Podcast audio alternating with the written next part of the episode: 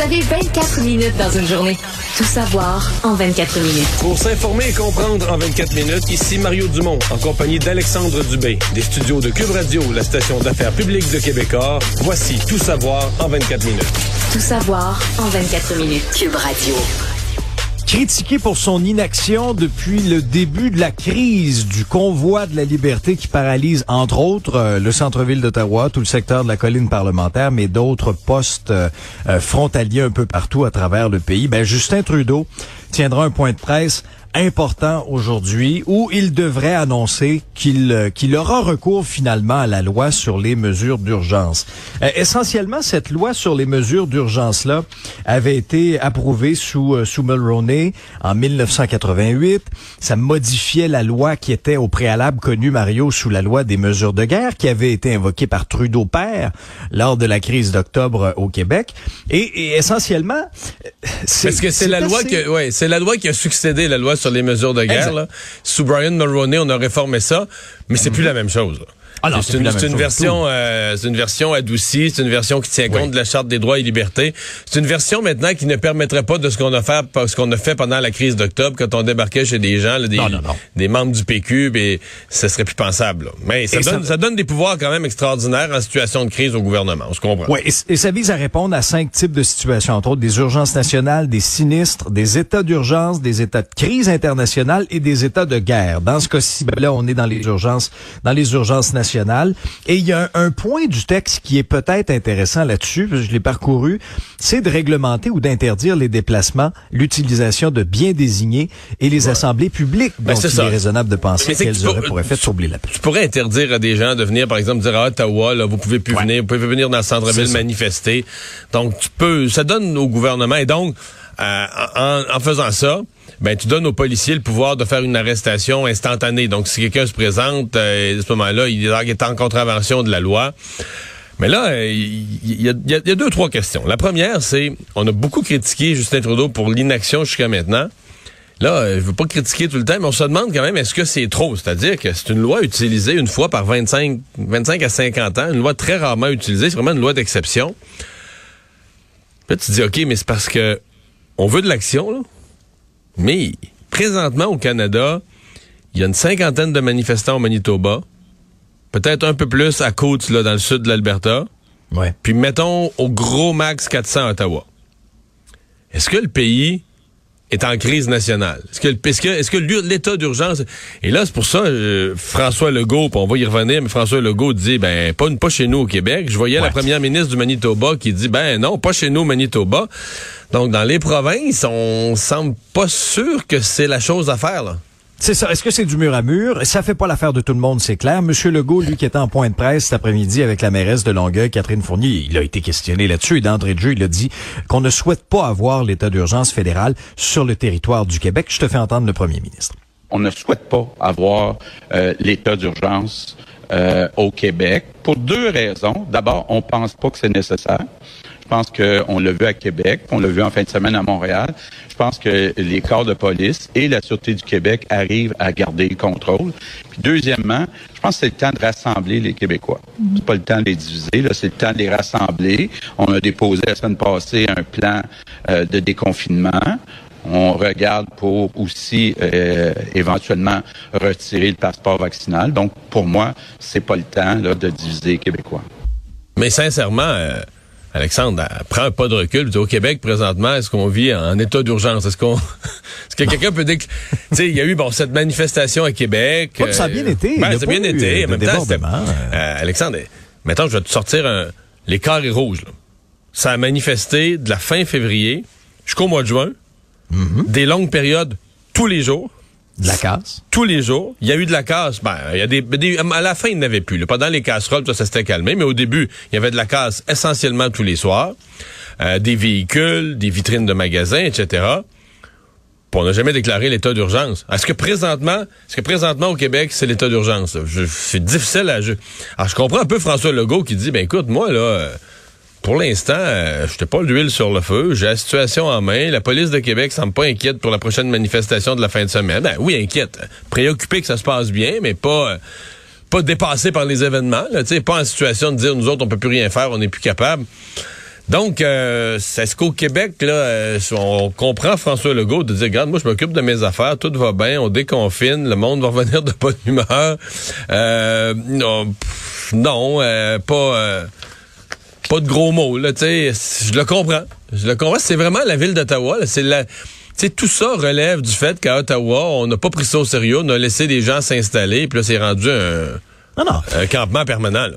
Écoute, à partir du moment où jour un Mario, là, où tu permets des 53 pieds se stationner sur Wellington en face du Parlement. Puis la semaine d'après, la semaine d'après, il, arrive avec le marteau, les clous, puis ils se font des constructions. Ben oui. Écoute, tu faisais des cabanes, puis tu as sûrement vu la photo en fin de semaine, mais j'en revenais pas. Là. Écoute, là. ils sont installés un spa sa colline parlementaire, faut le faire. Mais tu sais, des fois, on avait l'impression que la colline, c'était, ou, même Ottawa, c'était un peu un no man's land, tu sais. Il y, a eu le silence radio du premier ministre Ford pendant plusieurs jours, où on avait l'impression parfois que Ottawa, c'était plus en Ontario. Après ça, tu as le secteur de la colline parlementaire qui est sécurisé par la GRC. Et là, tu la police d'Ottawa qui est là, qui regardait ça, puis qui a été très critiqué aussi, le leadership là, du chef Slowly aussi. S'il y a une bonne nouvelle dans tout ça, Mario, pour Ottawa, c'est que ça bouge là cet après-midi. À aux alentours de 13 heures, il commençait à y avoir de l'action dans le coin des rues Albert, O'Connor, où les camionneurs semblaient avoir répondu à l'appel du maire d'Ottawa, Jim Watson, qui avait conclu, si tu veux, une entente avec une des leaders du mouvement de protestation, Tamara Litch, pour que les camions stationnés au centre-ville soient déplacés à l'extérieur des quartiers résidentiels. Alors ça, c'était leur partie du deal, et en échange, ben, Jim Watson acceptait de, rencontrer, si tu veux, les camionneurs pour écouter leurs revendications quel point Jim Watson va avoir un gros mot à dire dans les revendications des camionneurs. Là. Ça se joue pas trop trop à ce niveau-là. Il y a eu une décision qui a été rendue aussi au niveau euh, de la Cour supérieure de l'Ontario qui a accordé une injonction à la ville d'Ottawa. Essentiellement, ce qu'elle dit, c'est que ça va plus loin que juste l'interdiction de klaxonner, qui de toute façon n'était plus respectée du tout dans les derniers jours. Là, c'est euh, interdiction pour les feux d'artifice, les feux à ciel ouvert. On vient... Euh, aller dans le même sens que les règlements municipaux qui sont déjà en place, euh, en place euh, à Ottawa. Deux autres items sur l'état d'urgence, par exemple, mhm. euh, qui pourraient justifier davantage la décision de M. Trudeau. au, Mani au, pas au Manitoba du tout, en Alberta, aujourd'hui, ce matin très tôt, ils ont quand même là tu sais, des manifestants, c'est des camionneurs, ça se présente comme des honnêtes camionneurs. la GRC avait eu des informations visiblement, là, mais ils sont débarqués et ils ont trouvé un arsenal. Là de munitions. Ah de munitions, de fusils, donc de gens... 13 armes d'épaule. 13 armes d'épaule, mais visiblement des gens qui s'armaient pour affronter les policiers puis tuer du monde. Là. Bon, une machette, il y en avait pour tous les goûts, là, tu sais. Euh, donc ça, tu dis, OK, là, il n'y en a pas eu au pont ambassadeur, on avait dit ça, qu'il y en a, il y en a qui, des, camionneurs qui avaient dit, ah, moi, je suis prêt à affronter les policiers, et tout ça, mais ça s'est pas produit. Quand la situation s'est vraiment présentée, que les policiers leur ont demandé de quitter, ils l'ont pas fait. Parce que là, on se comprend que, je veux dire, si tu ouvres le feu contre les policiers, tu, changes de game, là. Euh, donc, mais si tu avais des gens donc en Alberta qui étaient lourdement armés, le fait d'avoir accumulé un arsenal, tu dis ok, c'est pas juste euh, pas juste un, agriculteur qui avait qui avait tué un coyote puis qui l'a oublié dans le bas du pick-up. Il y a une intention. Là. Il y a une intention. Mm. Beaucoup, mm. beaucoup. On dit des quantités importantes de munitions qui accompagnaient ah ces armes à feu-là, avec des chargeurs mm. semi-automatiques. Donc, il y avait une intention euh, de, de, de guerre. Donc ça, c'est plus préoccupant. L'autre affaire, c'est la protection des infrastructures sensibles. C'est-à-dire que euh, il y a des menaces qui pourraient avoir des manifestations aux postes frontières de la colle. Il y a cette mode, on s'est rendu compte que ça faisait mal de fermer les frontières avec les États-Unis. Donc, il y a des camionneurs qui veulent jouer ce jeu-là. Et là, on pourrait, semble-t-il, envoyer l'armée. Non pas envoyer l'armée là où il y a du monde. Envoyer l'armée là où il y a personne pour protéger les infrastructures, pour dire, regardez, vous laissez pas personne, personne, mhm. personne euh, s'installer ici, arriver ici. C'est, comme on dit, circuler. Là. Ouais. Puis dès que parce que ce que j'allais dire à Mario, c'est qu'on les voit les conséquences de ça. Dans le cas du pont ambassadeur qui a été fermé quand même bon depuis lundi dernier, ça roule maintenant sur le pont, mais c'est 400 millions de dollars par jour qui transitaient par ce pont-là. C'est 25% des échanges entre les, euh, les États-Unis et le Canada par voie terrestre qui passaient par là. Mais ben, ce matin, j'avais une, une, une, experte, une professeure mhm. d'université qui disait que là, oublions le côté canadien. Il y a eu des pertes énormes en Ontario, l'usine de Toyota, mais, mais, du côté du Michigan, tu sais, la gouverneure du Michigan a fait une intervention. Il y a la Maison-Blanche, il y a Biden, mais la gouverneure du Michigan a fait aussi une intervention. D'ailleurs, c'est probablement les interventions des Américains qui ont fait rouvrir le pont. Là, Penses-tu? Ben, en bonne partie. mais, mais donc, euh, elle m'expliquait que Euh, au Michigan seulement, là, il évalue la semaine passée, juste dans la semaine passée, qu'il s'est perdu quelque chose comme 50 millions en salaire non versé. c'est incroyable. Donc, tu sais, on dit, là, c'est pas juste les grosses compagnies, l'économie, mais 50 millions, donc des, des, des travailleurs, des, des, des travailleurs autonomes, des gens qui n'ont pas eu leur travail parce que la, ce sur quoi ils travaillent, là, les marchandises, les, les intrants euh, de production n'avaient pas traversé. Et, euh, et c'est pour ça que là, c'était fini la récréation du côté américain. Là, je pense qu'ils même je pense pour ceux qui ont compris comment au Canada on a toléré la fermeture d'un pont stratégique comme ça. Je pense qu'aux États-Unis, c'est pas pas quelque chose qui est imaginable.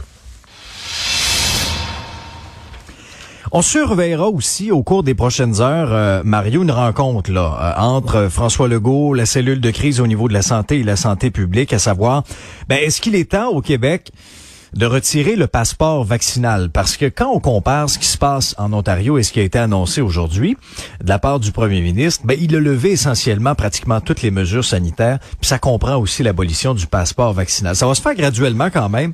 Euh, à partir du 17 février, on va permettre des rassemblements de 25 personnes dans les résidences privées, 100 personnes lors d'événements sportifs ou artistiques. Et la date à retenir, c'est le 1er mars, où le passeport vaccinal va passer complètement euh, à la trappe, aucune restriction par rapport au nombre de personnes rassemblées non plus qui ne sera appliquée. Ce qui reste, essentiellement, c'est le port du masque à l'intérieur. Ce sera maintenu pour une durée indéterminée. Maintenant, la question, c'est que que doit faire le gouvernement Legault dans ces circonstances-là, avec un portrait de situation quand même aujourd'hui là.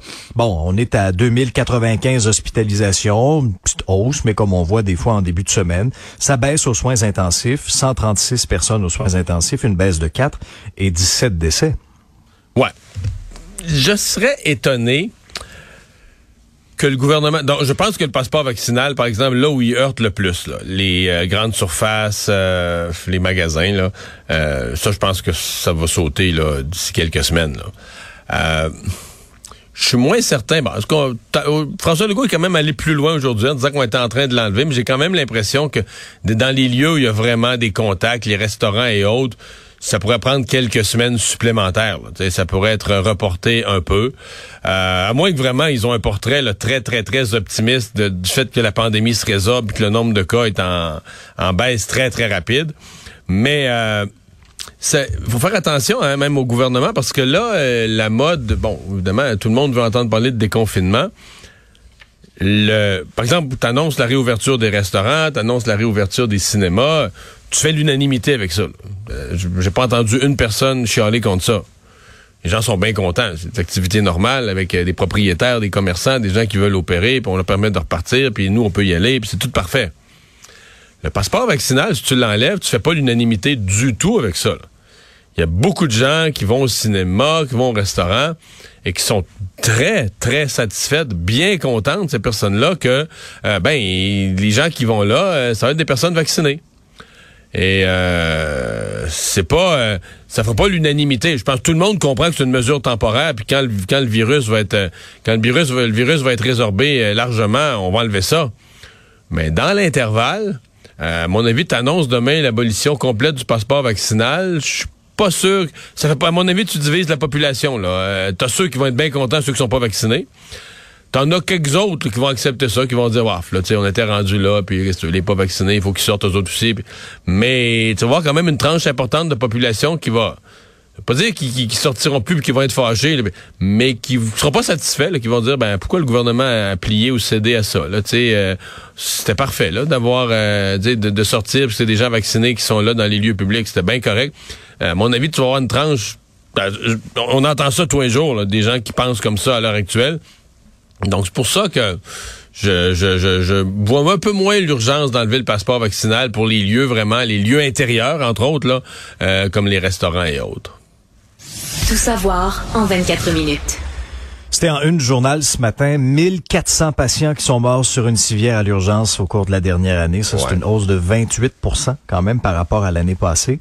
1437 patients sont morts après avoir passé plus de 12 heures à l'urgence et pour la moitié, on parle de plus de 24 heures sans du tout être amené dans une chambre et, quand aucun lit est accessible puis que le patient est sur le point de mourir, ben là on essaie là, de, de faire ça quand même là de manière digne dans un coin plus tranquille, euh, plus paisible.